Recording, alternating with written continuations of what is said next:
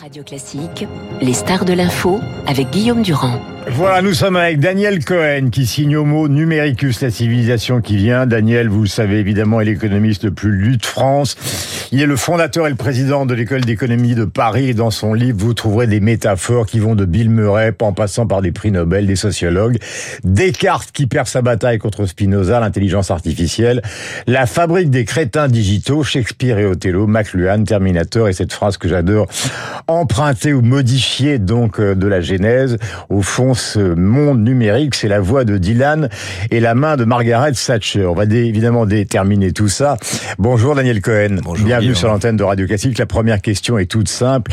Il y a dans les jours qui viennent ce projet de budget de la sécurité sociale, une interrogation avec ce matin un papier dans le Parisien montrant qu'après la rencontre chez Olivier Dussopt, personne n'est d'accord sur cette affaire de retraite. Avec le recul qui vous caractérise, quel est votre diagnostic? Ben, personne n'est d'accord, sauf les Français qui sont d'accord sur l'idée qu'ils ne veulent pas de cette réforme. C'est ça qui est tout à fait extraordinaire. En fait, la seule catégorie de Français qui souhaitent cette réforme, bizarrement, ce sont ceux qui ne travaillent pas. Ce sont les retraités. Il y a une enquête de l'IFOP qui est sortie qui, qui l'explique euh, très bien. Et, et ça pose, ça pose question sur le point d'équilibre de la vie politique française. Je crois que c'était un, euh, peut-être Jérôme Fourquet, j'ai oublié, qui disait que les, les retraités sont devenus les actionnaires de la France. Retraités, toutes catégories confondues en réalité, c'est ça qui est intéressant, qu'ils soient euh, diplômés ou pas, sont devenus les actionnaires de la France et qu'ils ont un regard patrimonial sur la France. Et pour eux, il est très important que les Français travaillent plus pour assurer euh, la solvabilité de leur retraite. Donc, je crois que c'est, on peut parler de, de la retraite, du travail, etc. Mais je pense que c'est ce prisme qui est le plus intéressant pour comprendre la nature de ce, vous avez de ce schisme politique qui est en train de se créer. Oui, mais Daniel Cohen, vous avez deux arrière-pensées qui sont face à face. La, celle des syndicats, c'est la rue, et celle du président de la République, c'est le 49-3. Oui, et euh, Donc là, c'est totalement inconciliable. Oh, c'est- Donc c'est- ça va être la rue et le 49-3. voilà, euh, ça sera les, ça sera peut-être les voilà les, les deux quoi, exactement. Euh, Je suis pas sûr que les Français ont besoin ce matin de revivre les gilets jaunes, de revivre une certain, un moment de, de crise au moment où au fond la la guerre en Ukraine, cet hiver qui s'annonce, Mm. exige un effort de solidarité. On va demander aux Français de prendre sur eux-mêmes, de faire des économies de chauffage, etc. Ouais. Au fond, au nom du bien public, qui va être de permettre aux entreprises de continuer de fonctionner, enfin, Mm. de- de- d'essayer les dysfonctionnements de l'économie dans son ensemble. Donc, à ce moment où on a besoin d'une Donc solidarité, Bérou a raison, quoi. je, je pense, hein, je, je, je pense, sauf euh, à, à, à re- revoir, revisiter l'équation politique comme, comme j'essayais de le faire, c'est-à-dire de voir que la France est un pays très éclaté, éclaté par euh, niveau de revenus, par classe sociale, mais aussi peut-être même fondamentalement par âge, et que c'est une France âgée qui ici a pris les commandes de la vie politique française. Euh, L'axe de votre livre, c'est que nous n'avons pas encore pris évidemment la mesure de ce que c'est que l'homo numericus. Alors je vais donner quelques chiffres qui vous donnent, que vous donnez et qui parlent euh, et qui nous ramènent en arrière avec des marques qui hyper connues. Google a racheté par exemple YouTube il y a quelques années pour 1 milliard 650 millions. Il n'y avait que 65 salariés. Facebook a racheté Instagram 1 milliard. Il n'y avait que 13 salariés. Et Facebook a racheté WhatsApp, c'est-à-dire 19 milliards de dollars. Il ne travaillait chez WhatsApp à l'époque que 55 personnes. Ça fait 345 millions de dollars par employé. Donc c'est- c'est un monde absolument phénoménal qui s'est emparé de nous et dont nous ne savons absolument pas s'il est euh, notre aide. Euh, c'est-à-dire une sorte de modernisation de l'économie, que le les imprimeries, ou notre pire ennemi. Et les deux opinions dans votre livre euh, s'affichent. Oui, c'est à l'origine naturellement, c'est une promesse. C'est formidable de pouvoir collecter toutes les informations qu'on veut sur Internet. C'est formidable. Prenons l'exemple de la télémédecine qui est apparue, euh, ou le télétravail d'ailleurs plus généralement qui est apparu pendant le Covid.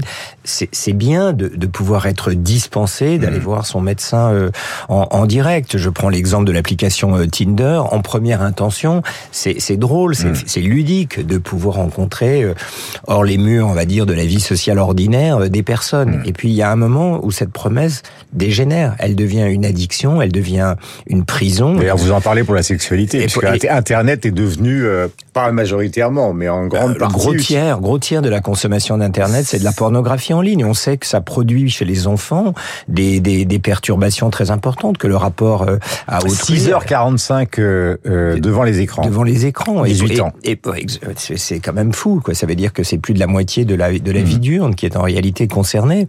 Et pour reprendre cet exemple de, de Tinder, ce qui en première intention est une émancipation, Mhm. lorsque ça devient en, en réalité l'équivalent moderne du travail à la chaîne, c'est-à-dire on, on, on multiplie les, les séries où au fond on se désintéresse de la personne qu'on a face à soi parce qu'on est en train d'essayer de multiplier les exploits euh, en ligne, ça devient une servitude. C'est ça le, la boucle en fait. Quand, en moins de 15 ans, je crois, on a totalement euh, euh, fait, fait Alors, vivre. si je vous ai bien lu, le tournant vient du fait que, en fait, les grands comme Facebook et Google, à un moment, ont rechigné à intégrer la publicité dans leur modèle. Euh, la publicité, euh, comme par exemple, on en trouve sur les chaînes de télévision, dans les journaux, etc. Et puis tout d'un coup, ils se sont rendus compte qu'avec leur propre existence, c'est un véritable trésor qu'ils évitaient, et ils se sont rués à l'inverse de ce qu'était la promesse. C'est-à-dire, c'est la promesse un peu dylanesque, on va vivre ensemble, nous sommes une communauté, etc.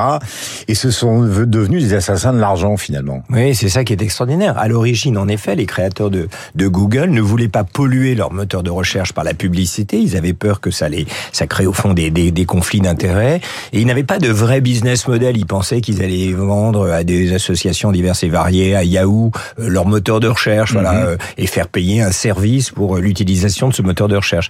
Et puis c'est un, un économiste, j'ajoute un, un grand économiste, Oui. professeur à Berkeley, qui s'appelle Al Varian, qui était Et qui a été spécialisé engagé. en cher, voilà, qui a été engagé comme chef économiste et qui leur a expliqué au tournant des Mmh. années euh, 2000, je crois, leur business model en leur disant mais en fait, les requêtes que les consommateurs font vous donnent une information qui vaut une fortune Mmh. et vous pouvez le mettre aux enchères et les annonceurs adoreront Mmh. pouvoir cibler euh, leur publicité en fonction du public que vous avez découvert. Et tout d'un coup, ces, ces, ces, ces anarcho-libertaires euh, de leur jeunesse sont devenus Des requins. des requins, voilà, des, des capitalistes ne manifestant plus aucune retenue dans l'exploitation des données de leurs euh, utilisateurs. Sean et, et on a Parker. basculé. qui est l'ancien président de Facebook, vous citez, la firme ne cherche rien d'autre que d'exploiter la vulnérabilité de la psychologie humaine. Voilà, c'est exactement ce moment de... de L'ancien de- président de Facebook. C'est un truc de, fou, bien sûr. Et, et, et en réalité, ce qu'ils ont découvert les uns et les autres, mais notamment Facebook, et il y a eu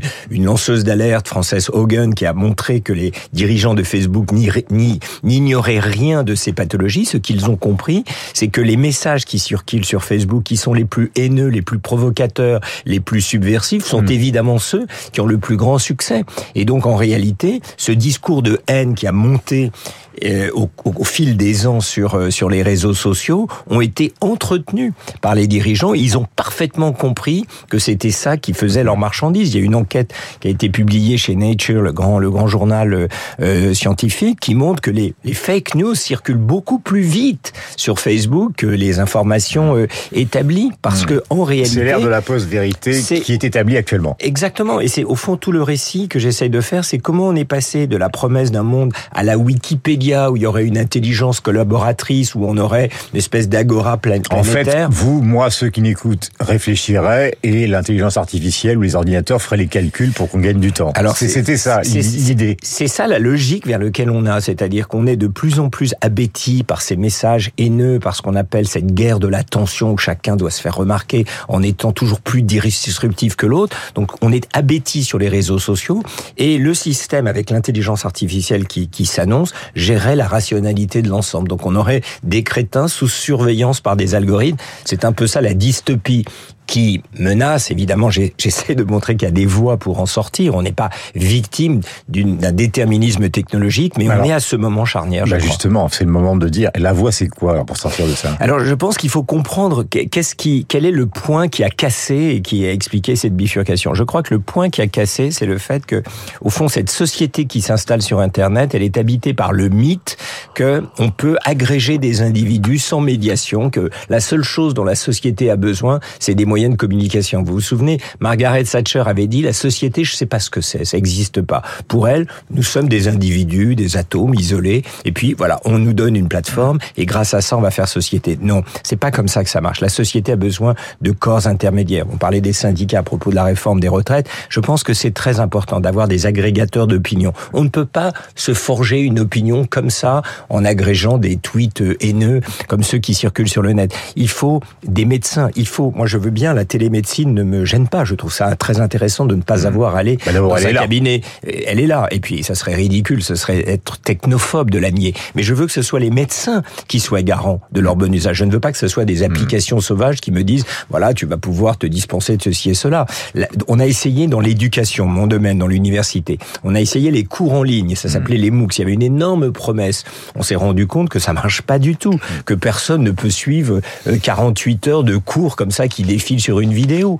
Donc, est-ce que ça veut dire que ça n'a rien à voir avec l'enseignement? Si, mais il faut que les enseignants, eux, arrivent à produire des choses qui aident leurs étudiants. Donc, je crois que la société doit reprendre la main sur ces instruments, alors que ces instruments tendent plutôt à la dissoudre. C'est ça ce point de bifurcation très important. Même chose évidemment pour les journalistes. Les journalistes peuvent pas simplement euh, renoncer à faire entendre la voix d'une information de qualité, mais il faut des corps professionnels. Voilà, il faut des choses euh, qui sont en train. Daniel Cohen, est-ce que vous croyez une possible dictature? Parce que pour l'instant, rien ne ralentit? Euh, il faut quand même être honnête.